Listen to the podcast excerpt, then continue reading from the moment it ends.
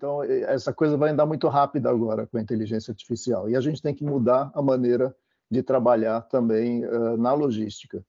Uh, hoje, por exemplo, os navios que vêm do, do, de longo curso, eles entram em Santos, descarregam, vão até Buenos Aires, carregam no sul, voltam. A gente tem que mudar isso. A ideia é tentar transformar essa, essa uh, a parte de, de, navegação, que vai estar tá integrada hoje já com a cabotagem, integrada com outros modais de transporte, com, com ferrovia, com, com, com, com uh, hidrovia, uh, cada vez mais é, para um, um, sistema de hub. Então, essa é ideia de você mudar a, a, a, o conceito, como, como hoje é trabalhado o mercado. Começa agora o podcast Nem Negacionismo Nem Apocalipse: Economia, Meio Ambiente e Negócios, inspirado no livro de Gessner Oliveira e Arthur Vilela Ferreira, vencedores do Prêmio Jabuti 2022 na categoria Economia Criativa.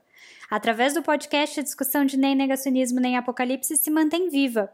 Colegas e parceiros como Lucas Saquete e tantos outros foram somados ao time para um diálogo franco e objetivo sobre os temas da sustentabilidade.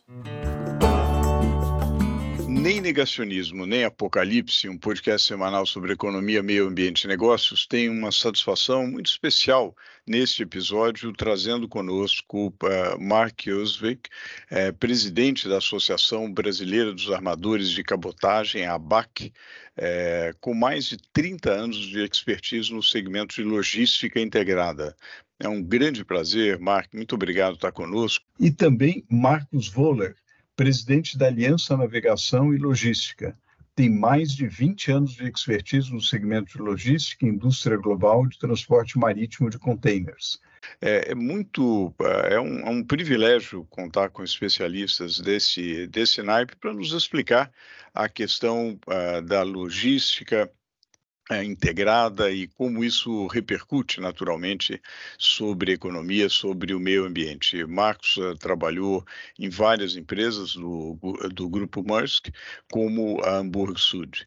É, nós temos várias uh, questões, eu vou começar uh, perguntando para, para vocês, para Mark e Marcos, com a vasta experiência profissional que vocês têm, como que vocês viram a evolução do tema de logística integrada é, nos últimos anos. Né? E qual, qual a importância desse tema para o mercado brasileiro? É, obrigado pelo, pelo convite. É interessante sempre poder contribuir para o nosso setor. É, bom, acho que, acho que o, o, o grande boom né, é, com a questão da logística integrada aconteceu na época do Covid, né, com as rupturas nas cadeias globais de, de, de transporte. É, o supply chain mundial sofreu uma ruptura assim, gigantesca, por diversos motivos. E aí, de repente, é, a logística, que era um assunto que, que pouco se falava, né, assim, né, é, é, nas empresas logísticas sempre foi um, um, um algo, algo que, que os grandes empresários é, consideravam como um, um problema quando algo, algo de errado acontecia, mas largamente passava desapercebido, né? Exceto, como eu falei, quando acontecia uma ruptura. E foi acontecendo na Covid, de repente, logística deixou de ser um cost center para ser uma questão estratégica. Você começou, a gente começou a ver CEOs de grandes empresas nos questionando, gente, como é que vocês podem nos ajudar? É, não consigo tirar minha carga da Ásia. É, eu vou ter uma parada de fábrica aqui no Brasil porque meu container está parado, ou porque eu não consigo nem achar container na China para mandar matéria-prima para cá. E a gente começou a, a, a, a gente, na verdade, a gente, em 2018, a Maersk começou com essa, é, é, essa mudança estrutural de deixar de ser uma empresa só de transporte marítimo para ser uma empresa focada em logística integrada. E o que quer dizer isso, logística integrada? Acho que é importante explicar. Um, a gente possui de forma, ou possuía de forma bem é, é, espalhada, terminais portuários, possui caminhões, possui armazéns, possui avião, possui navio, tem o container, e são ativos é, de, de, verticais, ou basicamente empresas do nosso grupo, né, um conglomerado com várias verticais que trabalhavam de forma não necessariamente integrada é, ou, ou juntas. Então, o business de transporte marítimo era um, o business de terminal portuário era outro, o business de aéreo era mais outro, é, e pouca ou pouco havia de contribuição e de conversas entre um e outro. Na hora que você teve uma ruptura global, é, é, e quando, quando, tudo isso vem à voga, é, a gente começa a perguntar, gente, olha só, a gente tem o controle do porto, a gente tem o controle do navio, a gente tem, é, a gente tem o controle dos contêineres que são nossos, a gente tem o controle dos nossos caminhões, dos nossos armazéns. A gente precisa integrar isso tudo e vender para os nossos clientes, ou, ou, ou entregar para os nossos clientes algo é, é, transparente, de ponta a ponta. Então, acabou que essa estratégia que tinha sido desenhada em 2018, quando veio o Covid, virou, assim, acelerou. Então, a questão da logística integrada é quando você tem uma empresa que controla vários assets, né? O que possui vários assets ao longo da cadeia, mas que usa esses assets, usava esses assets de forma não integrada. A hora que você bota isso tudo alinhado, como parte de. São várias etapas de um grande elo de transporte marítimo, de, de um grande elo é, é, global. Quando você alinha todos eles dentro de uma estrutura, dentro de um sistema de informações que te dá visibilidade, que te dá acesso em tempo real a todos esses, a todos esses assets, é, a questão da logística integrada ela acontece naturalmente. Então, como eu falei, quando veio a questão da ruptura, a logística passou a ser uma questão estratégica para as grandes empresas. CEOs começaram a nos procurar para perguntar, gente, como é que vocês podem nos ajudar a minimizar a ruptura e nos ajudar a planejar melhor nossa cadeia logística? E a gente, com uma atuação global, é, como eu falei, é, tendo os assets é, é, dentro já do nosso grupo econômico, foi mais simples trazer isso tudo para a realidade e entregar para os nossos clientes algo palpável é, que realmente fosse desde o início ao fim da jornada é, da carga, né, do produto a ser transportado. Então, basicamente, é, é, isso que a gente viu acelerar e é isso que a gente se propõe a entregar. Quer dizer, isso acelerou muito com ah, os desafios colocados pela pandemia, pela, pela desorganização das cadeias. E, e, como é que você viu isso no, impactando o mercado brasileiro, Mark? Como é que, como é que isso acabou repercutindo? É, antes de, de, entrar nisso, eu, eu, gosto muito de história. E, e aí fui pesquisar outro dia de onde vem essa logística integrada, onde começa isso. E começou, na verdade, na época das grandes navegações da exploração, exploradores, na, na, na época da, da, East Indies uh, uh, Trading Company, que era a primeira empresa verdadeiramente integrada no, no total. Eles faziam navios, eles faziam, uh, tinham plantações, tinham transporte, logística, armazenagem, e eles, eles entregavam tudo isso num pacote é, para os clientes. Os clientes adoravam isso. É, eles desapareceram depois de centenas de anos operando, é, mas desapareceram porque por conjunturas globais, guerras, esse tipo de coisa.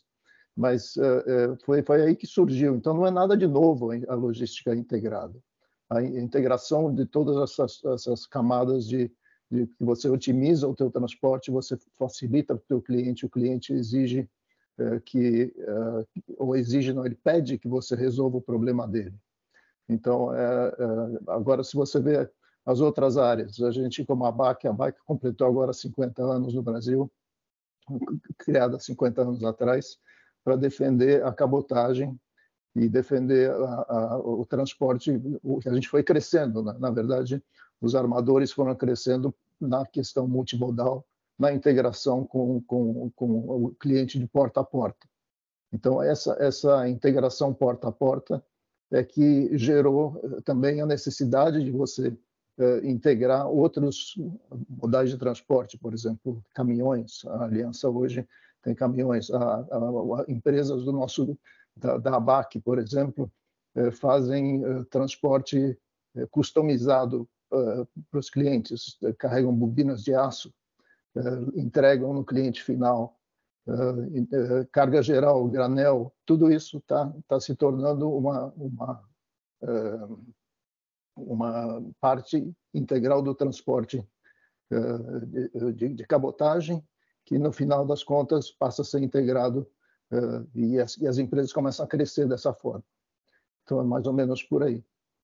Interessante, Arthur. Não é, é, não é, limitado ao container. Eu acho que é, é, é isso, você pode expandir isso para outras, outras áreas uhum. de granel, de, de, de, de, carga geral também. Uhum. Uh, Mark e Marcos, é, imagino que essa visão de integração da cadeia, de toda a cadeia logística, tem impactos relevantes falando em economia e também falando em meio ambiente. Como que vocês veem, quais os principais benefícios aí econômicos e ambientais dessa gestão integrada do transporte, da cadeia logística? É, bom, vou tentar focar aqui um pouco no Brasil tá? É, um pouco mais perto da nossa, da nossa realidade. O que a gente está vendo de interessante, de super interessante, é, é, é, é, por a gente ser uma, uma, Cara, a gente é um grupo econômico grande, né? É, não quero ser, como é que eu vou dizer, falsa modéstia, não é isso. Mas a Maersk é uma empresa, é uma empresa que tem um porte respeitável. E aqui no Brasil, é, a Aliança, é, que é a empresa da qual eu, eu, eu sou o, o, diretor executivo, a Aliança faz parte do Grupo Maersk. A Aliança é a principal empresa de transporte de cabotagem por container aqui do país. É, e a, a, questão do transporte integrado, para a gente, dentro do Brasil, é muito interessante, porque os clientes com quais a gente está acostumado a lidar, os nossos principais clientes, é, é, é, parte ou boa parte da movimentação doméstica deles ainda é por caminhão. Né? Então, a hora que a gente começa a, a, a botar uma olhar por cima, né? aquele famoso aquela visão de helicóptero, né? é, é para a logística desses clientes, a gente enxerga da onde eles estão importando, para onde eles estão exportando, mas principalmente como é que é a distribuição interna deles. E a hora que a gente começa, a hora que a gente analisa isso tudo e casa com os assets ou com os serviços que a gente tem disponível, a gente começa a enxergar, olha, determinadas, é, determinadas é, é, é pernas internas, ao invés de a gente fazer de caminhão, ou 100% caminhão, vamos fazer de cabotagem? É, ou vamos colocar no trem junto com cabotagem, ou com cabotagem junto com o trem, junto com, com, o caminhão? É, é, coordenar, fazer brincar de transporte multimodal de verdade. Porque com isso, um, a gente traz economia, evidentemente, porque transportar um navio, por exemplo, carrega 3.000, 3.500 containers, nosso navio típico de cabotagem carrega 3.500 containers, ou seja, num único navio são como, é algo como 3 mil caminhões ao mesmo tempo. Né? É, então a gente tira da estrada, é, basicamente, é, essa viagem de longa distância, ela passa para o navio, e aí no porto, né, quando chega no, ou no porto de origem, no porto de destino, a gente conecta com o trem, com o caminhão quando precisa. Então, isso por si só, essa visão integrada é, acaba trazendo, primeiro, economias de dinheiro, evidentemente, porque o transporte, utilizando o multimodal e o navio nas grandes distâncias, é substancialmente mais, mais econômico. É, a questão evidente do, do, do de emissões, né? É, o, tipicamente, o navio, por cada tonelada transportada, é, emite um sexto do que emite o trem e um vigésimo do que emite o caminhão é, na mesma distância por tonelada, comparável, tá? Ou seja, é, então, evidentemente que tem a questão de, de econômica, que é a, a, principal motivação, a gente não precisa é, é, fingir que não é, mas a principal motivação ainda é econômica, financeira, e depois tem todo o lado é, de emissões, que a cabotagem é substancialmente mais, mais, mais competitiva ou, ou, mais friendly, né? então, a visão integrada é justamente da gente conseguir enxergar e trabalhar quais pernas é, das logísticas dos nossos clientes a gente consegue mover para um modal mais sustentável e quais que precisam ficar no modal menos sustentável, mas que são mais críticas e precisam ser mais ágeis. Então, o, o bacana dessa visão integrada é você conseguir trabalhar o que, que precisa ficar no avião, o que, que pode ir para o caminhão, o que, que pode sair do avião para o caminhão e o que, que pode sair do caminhão para o navio, é, e chegar num balanço entre é, velocidade, agilidade, confiabilidade e savings. Acho que esse é o bacana é, do que a gente faz. Eu só queria adicionar aqui, o, o, Acordo de Paris, ele, ele não previa que a navegação estivesse incluída, ou não prevê a, a navegação incluída nas, nas, nas melhoras de, de, ou diminuição de emissões. Então, a International Maritime Organization, IMO, é, é, decidiu que ia fazer por conta própria, apesar de não estar incluído no Acordo de Paris. Então, e, e, e os armadores é, hoje seguem as normas da IMO, que são ditadas e resolvidas na, na, na Europa, mas a, todos os armadores brasileiros na cabotagem, eles aplicam as mesmas melhoras técnicas que são sugeridas pela IMO. Então, toda, toda, toda a política de, de, de diminuição de, de uh, lançamento de, de na, na, atmosfera são controladas pela IMO e, e, os brasileiros seguem o mesmo, o mesmo caminho. Bem, Ceci? Bom, foi falado bastante né, sobre a questão da logística integrada e essa visão integrada, né? Eu acredito que para tudo isso, assim, tecnologia é essencial, né? Então, é, como que vocês percebem as principais tendências para a aplicação da logística integrada nas empresas e, e se o driver da inteligência artificial é, é a questão mais importante disso tudo? É, Ceci, é um bom ponto, tá? É, inteligência artificial virou o buzzword do momento, né? As empresas falam de inteligência artificial e as ações é, no dia seguinte sobem 500%. Então, vamos, vamos com calma. É, é, mas é isso, virou, é, foi um metaverso três anos atrás, é, né? hoje é inteligência artificial. É, claro que a inteligência artificial vai fazer, vai fazer parte disso tudo. É, a gente já tem até um sisteminha é, que usa inteligência artificial e machine learning para análises preditivas e tem funcionado super bem.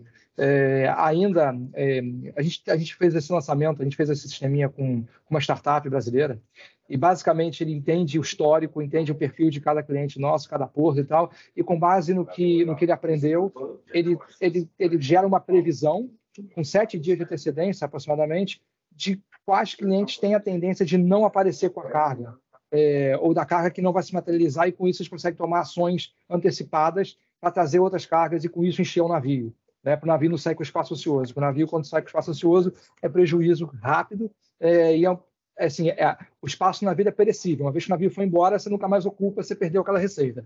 Então, essa é, um, essa é uma, uma, é, uma aplicação que a gente já está rodando, é, já está em um pouco mais de um ano, e que funciona bonitinhos. E a intenção é, é, é, é ampliar esse uso para outras áreas. É, a questão da inteligência artificial é muito mais no seguinte: é, imagina o seguinte, só, só o nosso grupo tem 700 navios rodando todo dia em tempo real no mundo inteiro. Tá? Aqui no Brasil, apenas no Brasil, a gente tem, tem dia que a gente tem 1.600 caminhões na rua. Em média, são mil caminhões por dia, mas no pico são 1.600. Coloque essa escala mundial. Como é que você como é que você tem a visibilidade disso tudo? É, é, é, e trabalha com os alertas. Esse vai atrasar, isso não vai atrasar, isso está certo, isso está errado, tem um roubo aqui, tem um acidente ali. Assim, é humanamente impossível você ter o controle em tempo real de tudo isso. E aí que aí ela começa a ser importante, porque primeiro que vai, é, é, a vasta parte do trabalho que deveria ser, que, que poderia ser feito é, por centenas de pessoas para controlar isso tudo, próprio, a própria inteligência artificial começa a entender e filtrar o que, que precisa de atenção humana e o que, que não precisa de atenção humana. E mais ainda, com base no análise da, da, da meteorologia, análise da velocidade do navio, análise do, do congestionamento num porto que vai acontecer daqui a uma semana, o que, que vai acontecer com essa, com essa carga? Será que ela vai atrasar? Se ela atrasar, qual é o plano B? Eu preciso disparar, de repente, uma, uma ordem de coleta lá na Ásia e mandar de avião, porque essa carga que está no navio, ela, vai, ela não vai chegar na hora? É, aí, aí, que entra a IA. É, os modelos que a gente tem usado é, de, de, sistemas que a gente está integrando, integrando para os nossos clientes em, em, âmbito mundial vão todos nesse nível, é, vão todos nesse sentido, de monitorar é, é, todos os elos, todos os pontos de eventual atrito na cadeia e gerar alertas, e através dos alertas determinar quais são as possíveis consequências e a partir das possíveis consequências, quais são os, os, os backup plans, né? O que, o que, qual é a ação que eu preciso disparar para mitigar aquele, aquele potencial problema? Então, ali que a inteligência artificial vai se fazer é, usar, é para lá que a gente está que a gente está com um canhão apontado, todos os nossos, é, boa parte dos nossos esforços de desenvolvimento de software estão focados nisso, para entregar para o mercado, para os nossos clientes, realmente algo que traga valor para eles, mas principalmente que que dê é, a, a, tranquilidade de saber, olha, tem alguém olhando pelo, pelo, pelo meu produto, pelo meu transporte, e eu sei que a minha cadeia vai ficar tranquila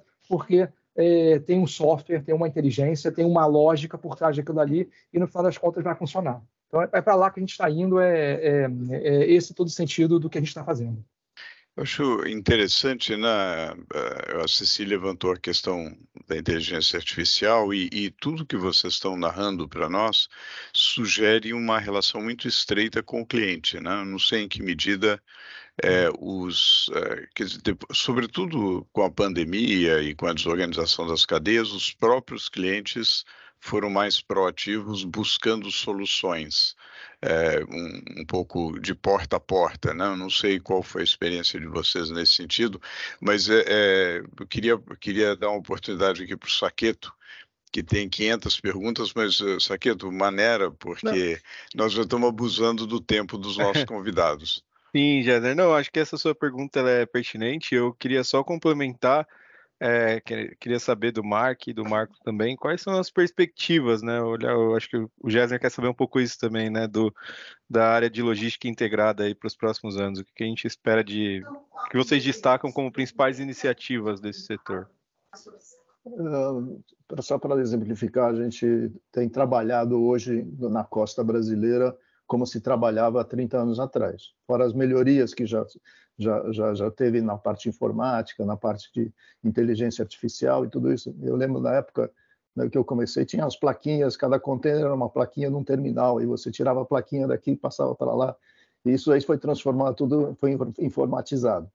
Então, essa coisa vai andar muito rápida agora com a inteligência artificial. E a gente tem que mudar a maneira de trabalhar também uh, na logística.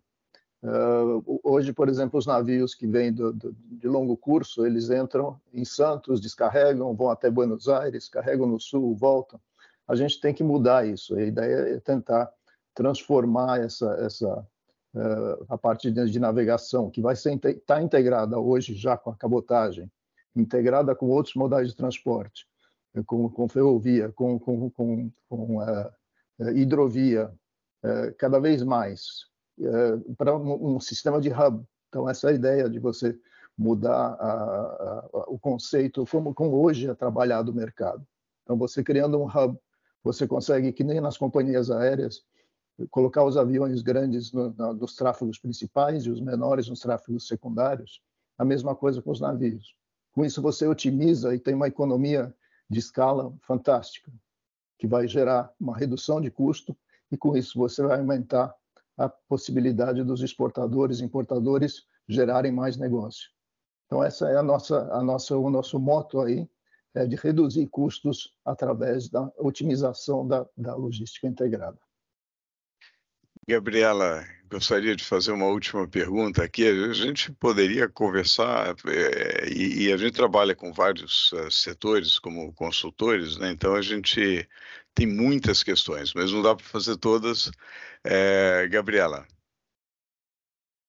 Sim, é muito interessante toda essa conversa, esse tema é, que a gente abordou aqui no podcast. Eu queria saber se tem alguma outra pergunta que a gente de repente deixou de fazer, algum outro tema que vocês gostariam de comentar. Eu só ia complementar é, um pouco nessa questão do que a gente vê como tendência. É, o que a gente vê como tendência é resiliência. Né? Acho que a palavra que todo mundo aprendeu é, na por mal, é, por bem ou por mal, todo mundo é, precisa aprender é, primeiro o que é resiliência e como ter resiliência. E é um pouco do que o Mark falou, essa questão dos grandes hubs acaba trazendo resiliência, porque é, Quanto mais, quanto, quanto mais portas você coloca os navios grandes para trafegar, mais sujeitos a, a, a, intempéries, digamos assim, esses navios ficam, e com isso a, a, acaba causando mais rupturas. Né? E a ideia é de criar grandes artérias, né? acho que seria isso, grandes artérias mundiais, navegadas pelos grandes navios, é, e as veias navegadas pelos navios menores e fazendo essa conexão e as integrações, é, é uma forma de trazer resiliência. É, outras coisas, outras coisas que a gente tem utilizado é, é, é realmente a questão de armazenagem. A gente falou um pouco sobre isso, mas basicamente ter armazéns estrategicamente localizados ao, ao redor do mundo é, e ao redor do Brasil, que é, é algo que a gente tem feito, justamente para fazer com que os nossos clientes consigam ter estoque avançado, para é, estar mais perto do mercado na hora que, que houver um pico de vendas, ou para ter onde armazenar cargas na hora que houver um vale também nas vendas, né? É, porque a produção ela tem que seguir e a mercadoria precisa ficar em algum lugar. Né? É, então, trazer o cliente para perto do mercado é uma tendência é, e a gente cuidar disso junto com, com, os demais assets é algo que a gente está tentando entregar também. Então, a questão da tendência é justamente essa, fazer resiliência é, com a construção de, de cadeias é, que sejam mais confiáveis, né? E, e, a utilização de bolsões, digamos assim, né? de, de, de buffer, é, justamente para evitar que rupturas em algum elo, é, seja mais perto do consumidor final ou na origem da carga, as que rupturas não acabem causando que o cliente acabe perdendo vendas ou acabe tendo que parar a produção. Então, essa é a, a, a tendência, é isso, é, é trazer resiliência, mas sem trazer excesso, porque o excesso acaba consumindo mais capital e algo que ninguém quer é, é ter que ficar empatando mais capital, né? mais é, working capital é justamente para trabalhar com as ineficiências. Então, é achar o equilíbrio entre o que é eficiente, é, sem causar rupturas, e o que, que não vai causar ruptura, mas também sem onerar demais o custo de capital.